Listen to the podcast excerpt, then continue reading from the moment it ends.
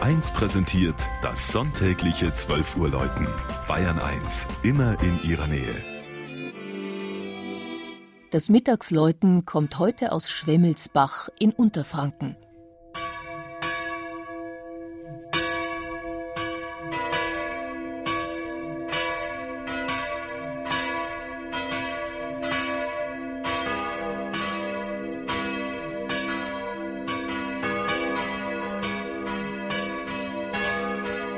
Die Pläne für St. Cyriakus in Schwemmelsbach, eine der schönsten Barockkirchen im Landkreis Schweinfurt, wurden von keinem Geringeren gezeichnet als von Balthasar Neumann, dem Baumeister der Barockresidenz der Würzburger Fürstbischöfe.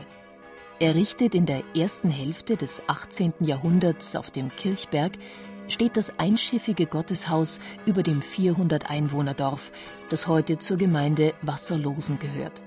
Ein markant gerundeter Giebel prägt die in weiß und gelb gehaltene Fassade mit ihren drei Mauernischen.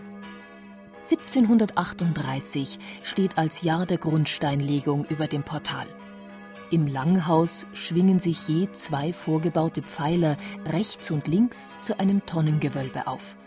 Stuckornamente unterstreichen die reiche Gliederung des Raumes, dessen barocke Originalausstattung sich vom Hochaltar in der Apsis über die Kanzel bis zu der nach vorne gerundeten Orgelempore erhalten hat.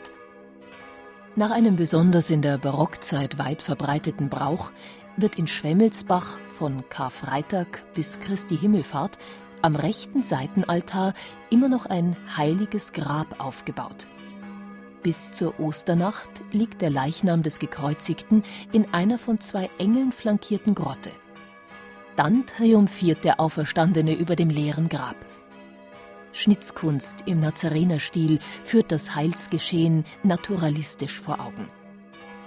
Ein Original aus der Gotik dagegen ist die kleine sitzende Madonna an der linken Seitenwand. Sie ist um 1350 entstanden und dürfte aus der alten Kirche stammen. Von der blieb auch der quadratische Turm erhalten, dem Fürstbischof Julius Echter um 1600 den für seine Regierungszeit typischen Spitzhelm aufsetzen ließ. Eine der drei Glocken stammt noch aus dem Jahre 1404.